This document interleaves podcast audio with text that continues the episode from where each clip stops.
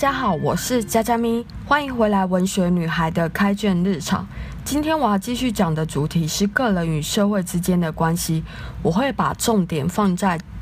社会再生产这个概念上面。那这个内容主要是从《真实乌托邦》这本书里面所摘录出来的。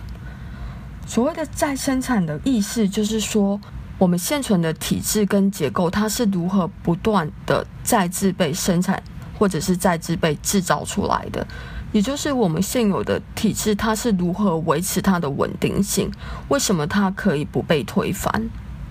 我们可以把它想象成，为何当权者他可以不断地维护现有的权力结构，都是因为再生产的这个机制。再生产呢，它主要可以分为主动再生产跟被动再生产。那所谓的被动再生产，就是我们每天过着日常生活，我们有一种倾向跟习惯来做同样的事情，而我们不断做这些同样事情的这个过程，其实就是一种再生产的过程。举例来说，一个工人他去上班，他遵从工作的指令，然后生产商品去市场上卖。他不只生产了商品，其实在这个过程中，他也生产了自己工人的地位。这就是被动再生产。而主动社会再生产，它主要是在讲四种特别重要的机制：强制力、制度规则、意识形态跟物质利益。借由这四种机制来维持现有制度的稳定性。第一个，所谓的强制力，就是要提高集体挑战成本的一种机制。借由施加各种惩罚来提高想对现存权力或者是特权结构进行挑战的成本，也就是如果你想要撼动现有的结构的话，你必须付出很高的代价。第二种就是制度规则，当权者呢会在程序上设下一些限制，让你想要做一些行动来改变现有的结构是很难的。譬如说，我们有集会游行法。借由集会游行法呢，国家制度可以筛选掉一些比较就是破坏现有节奏或者是现有制度的一些集会游行，让你不得参加这些游行，或者是不得举办这些游行，借此来稳固现有结构的稳定性。再是意识形态跟文化。有一些机构或者是媒体，他会散播就是当权者所想要宣传的观念，告诉你什么是好的，什么是应该要做的，什么是不可以做的。而师长或者是父母呢，也会鼓励孩子要适应现存的结构，他会灌输你什么是可能的，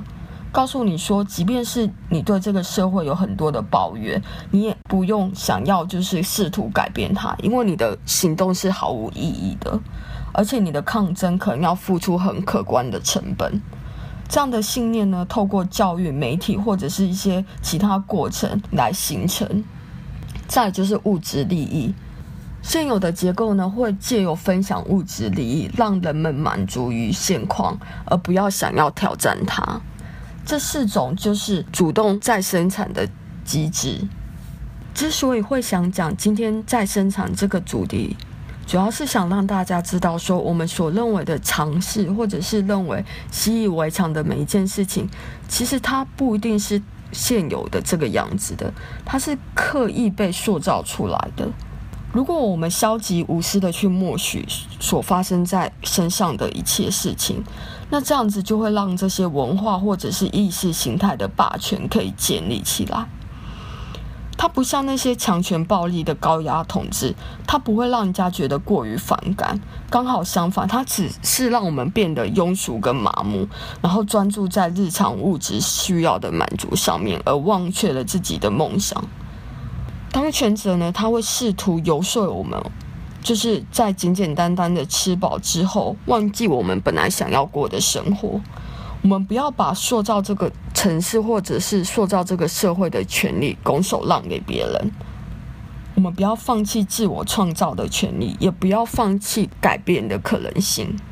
了解了这个再生产的机制，可以开启我们对于变革的想象力。希望大家可以喜欢今天的分享，下次见。